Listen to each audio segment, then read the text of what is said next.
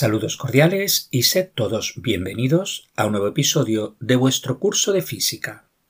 El episodio anterior comenzamos el tema 5 dedicado al trabajo, la energía y la potencia, y en concreto estudiamos el trabajo, así como los conceptos de potencia y eficiencia. Hoy vamos a estudiar el concepto de energía. La energía es probablemente el concepto más importante de la física y a la vez el más esquivo. La energía no se ve, no se toca, no se crea y no se destruye, aunque sí se transforma de un tipo de energía a otro tipo de energía. ¿Necesitamos energía para vivir? No solo los seres humanos, sino toda la fauna y flora. Utilizamos la energía para transportarnos y para comunicarnos. La fuente de energía del planeta Tierra es el Sol. Pero ¿cómo definimos la energía? La energía es la capacidad de un cuerpo de realizar trabajo.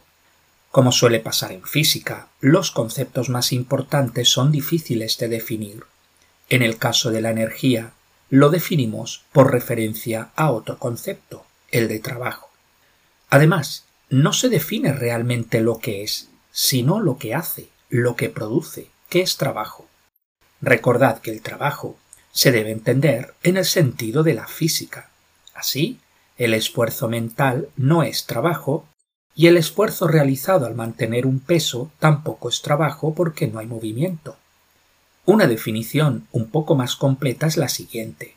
La energía es una propiedad de la materia que puede ser convertida en trabajo, calor o radiación. La energía, al igual que el trabajo, se mide en julios en el sistema internacional o ergios en el sistema cegesimal. Otra unidad bastante común de energía es la caloría y su múltiplo, la kilocaloría. Las conversiones son las siguientes. Un julio es igual a 10 elevado a 7 ergios y una caloría es igual a 4.18 julios.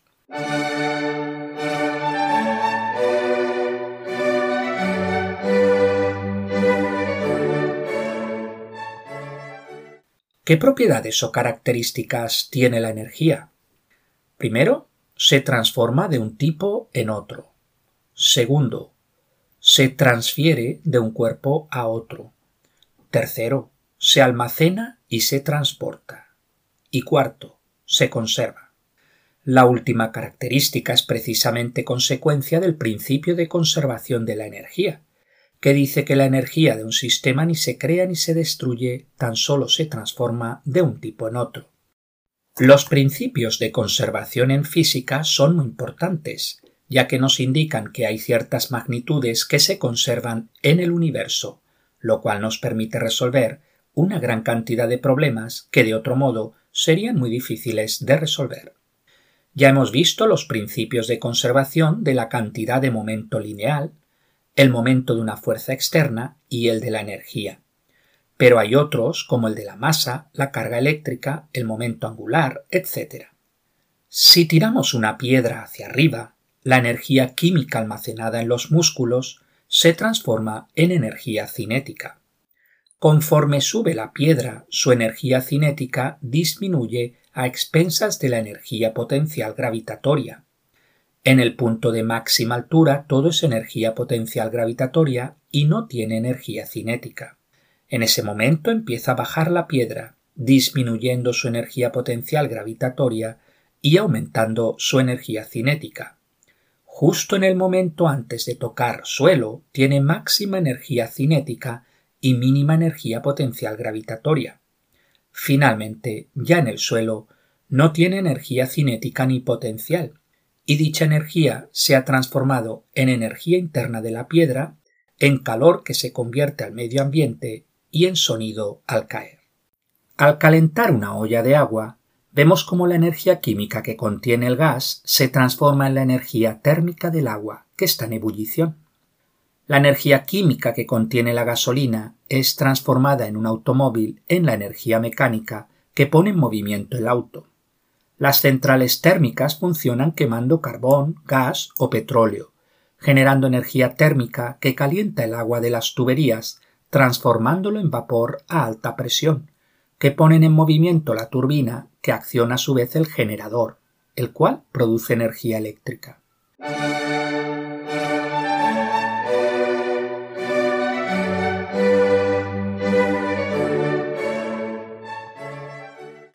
En todos los ejemplos anteriores vemos diferentes tipos de energía.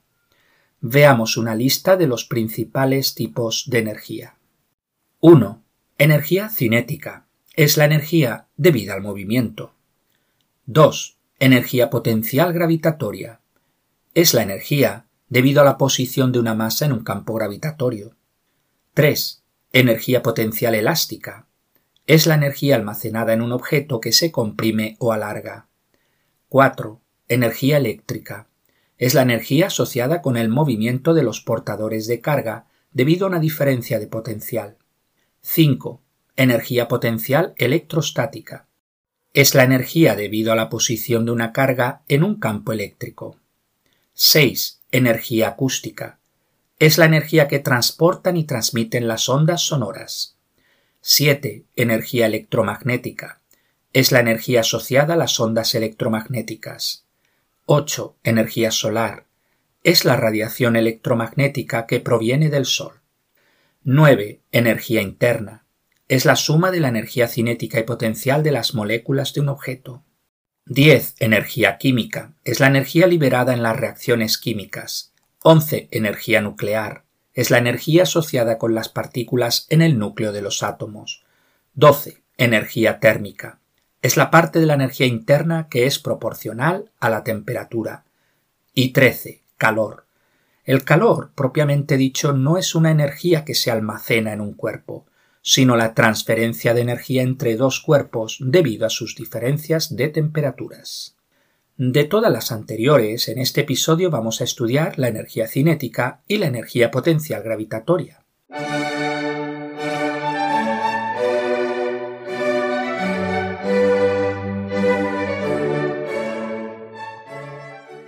La energía cinética es la energía debido al movimiento.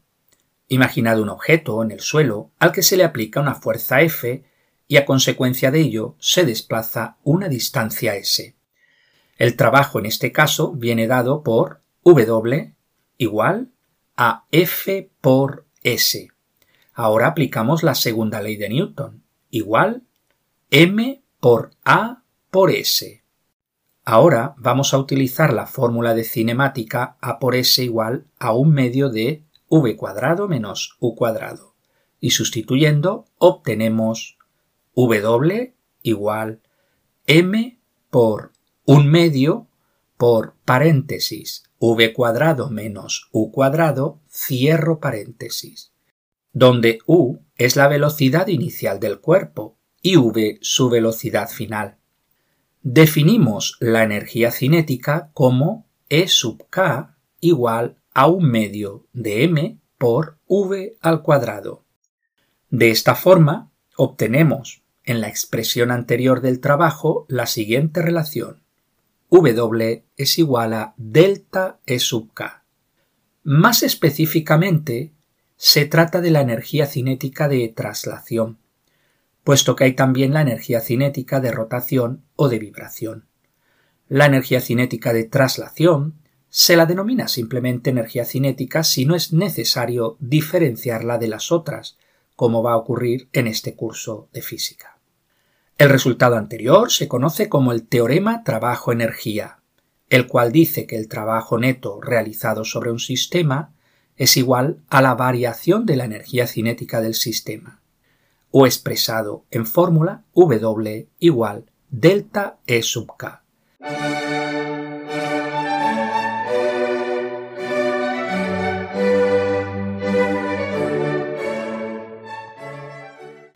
Veamos algunos ejemplos. Número 1.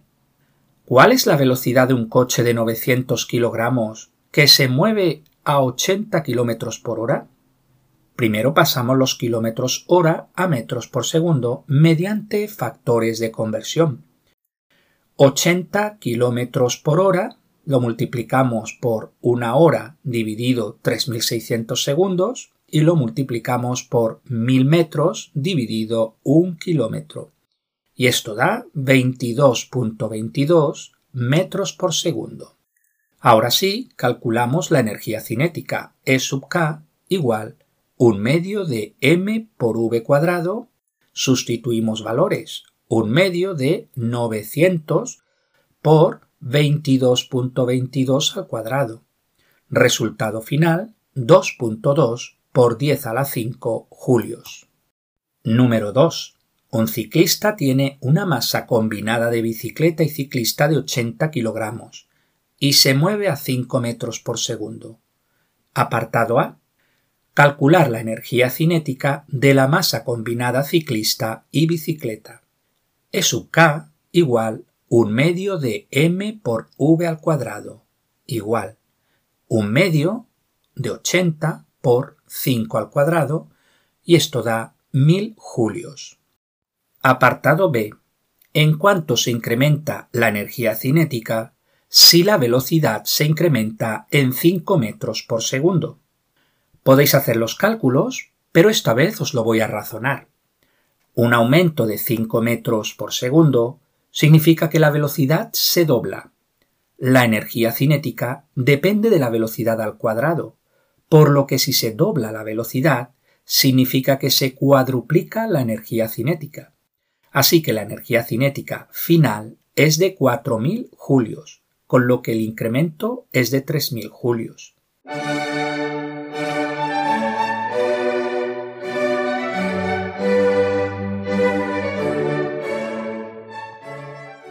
Junto con la energía cinética, el otro tipo de energía importante que debéis conocer es la energía potencial gravitatoria. La energía potencial es la energía que posee un sistema debido a la posición, el estado o la forma. Existen muchos tipos de energía potencial, cada una de ellas asociada a una fuerza conservativa. Una fuerza es conservativa si el trabajo de dicha fuerza es igual a la diferencia entre los valores inicial y final de una función que sólo depende de las coordenadas. A dicha función se la denomina energía potencial. Ejemplos de energía potencial son la gravitatoria, elástica, química, nuclear, eléctrica, magnética, etc. Vamos, pues, al estudio de la energía potencial gravitatoria.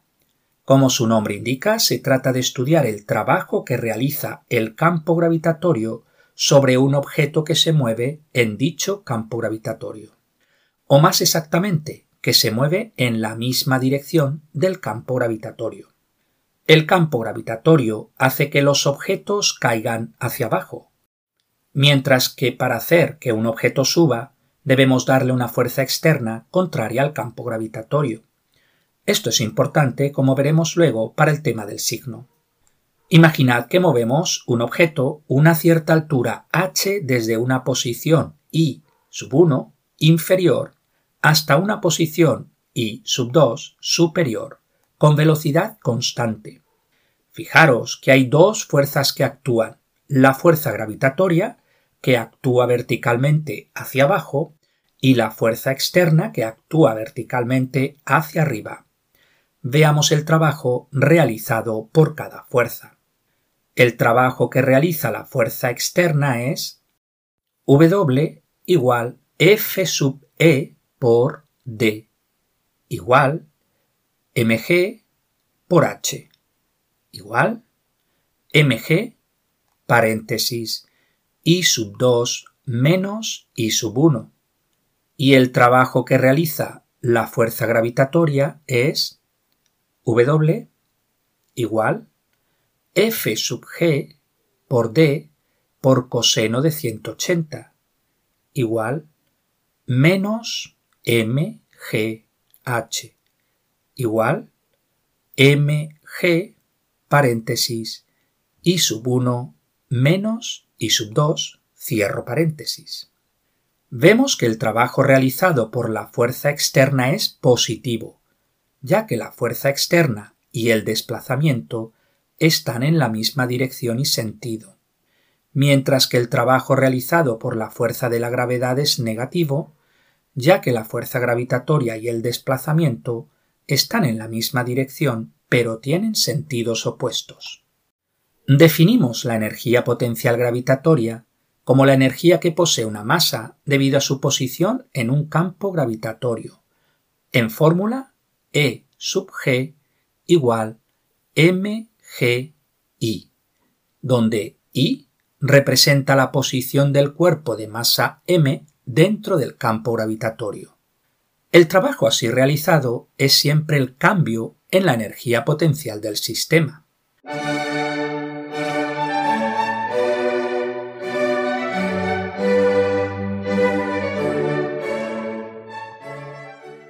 Un par de notas importantes. Primero, la fórmula anterior no queda definida de forma absoluta. Diferentes observadores pueden dar lugar a diferentes valores de la energía potencial para una misma masa en una misma posición. Necesitamos definir un mismo origen para así todos los observadores medir la misma cantidad. El origen para la energía potencial gravitatoria suele tomarse el suelo, es decir, que en el suelo o superficie del planeta Tierra la energía potencial gravitatoria es cero. No se trata de algo fijo y en cada problema concreto mirad cuál es el punto que tomáis para energía potencial gravitatoria cero. Segundo, en realidad la fórmula anterior es una aproximación, ya que estamos suponiendo que g, el valor de la gravedad, es constante, lo cual es una buena aproximación para desplazamientos pequeños. El curso siguiente, el A2, estudiaremos el campo gravitatorio en profundidad y veremos una fórmula más general que la dada ahora y cómo de dicha fórmula podemos derivar la nuestra en la aproximación de desplazamientos pequeños.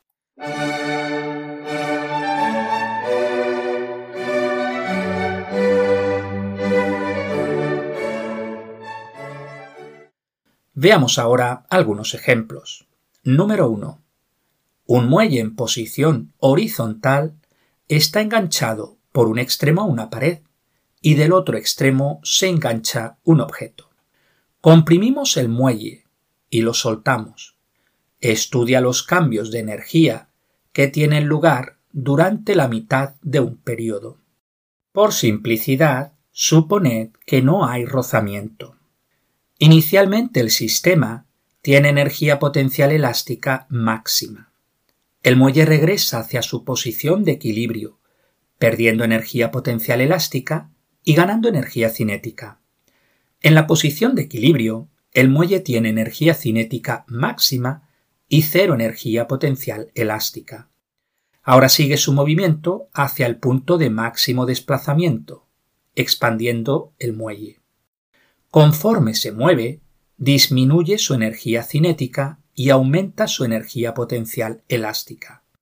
Finalmente, en el punto de máxima elongación, el sistema tiene cero energía cinética y máxima energía potencial elástica.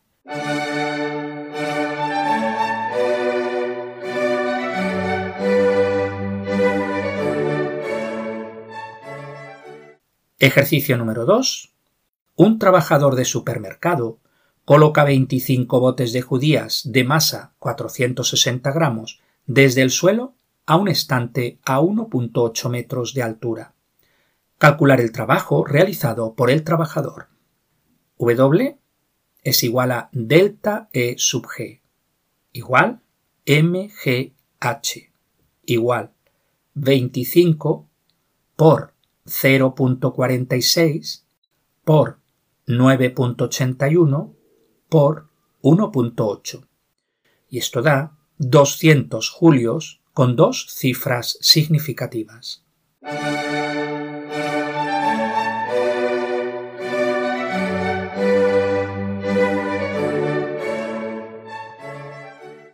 Ejercicio número 3.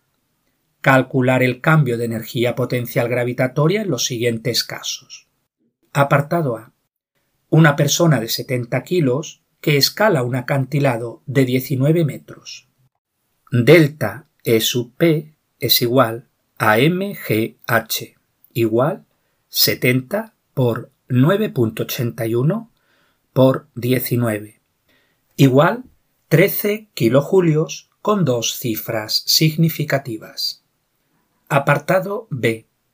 colocamos un libro de 940 gramos en un pestache a una altura de 130 centímetros sobre el nivel del suelo. Delta E sub P igual MGH igual 0.94 por 9.81 por 1.3 igual 12 julios con dos cifras significativas. Apartado C. Un avión de masa total 2.5 por 10 elevado a 5 kilogramos desciende 980 metros. Delta E sub P igual MGH igual 2.5 por 10 elevado a 5 por 9.81 por menos 980 igual menos 2.4 gigajulios, con dos cifras significativas. Fijaros que el menos, en este caso, nos indica que está perdiendo energía potencial, ya que está descendiendo. Pues hasta aquí el episodio de hoy, donde hemos estudiado la energía cinética y la energía potencial gravitatoria. Dejo para el próximo episodio el estudio de problemas con cambios en la energía mecánica, que no es más que la suma de la energía cinética y potencial gravitatoria.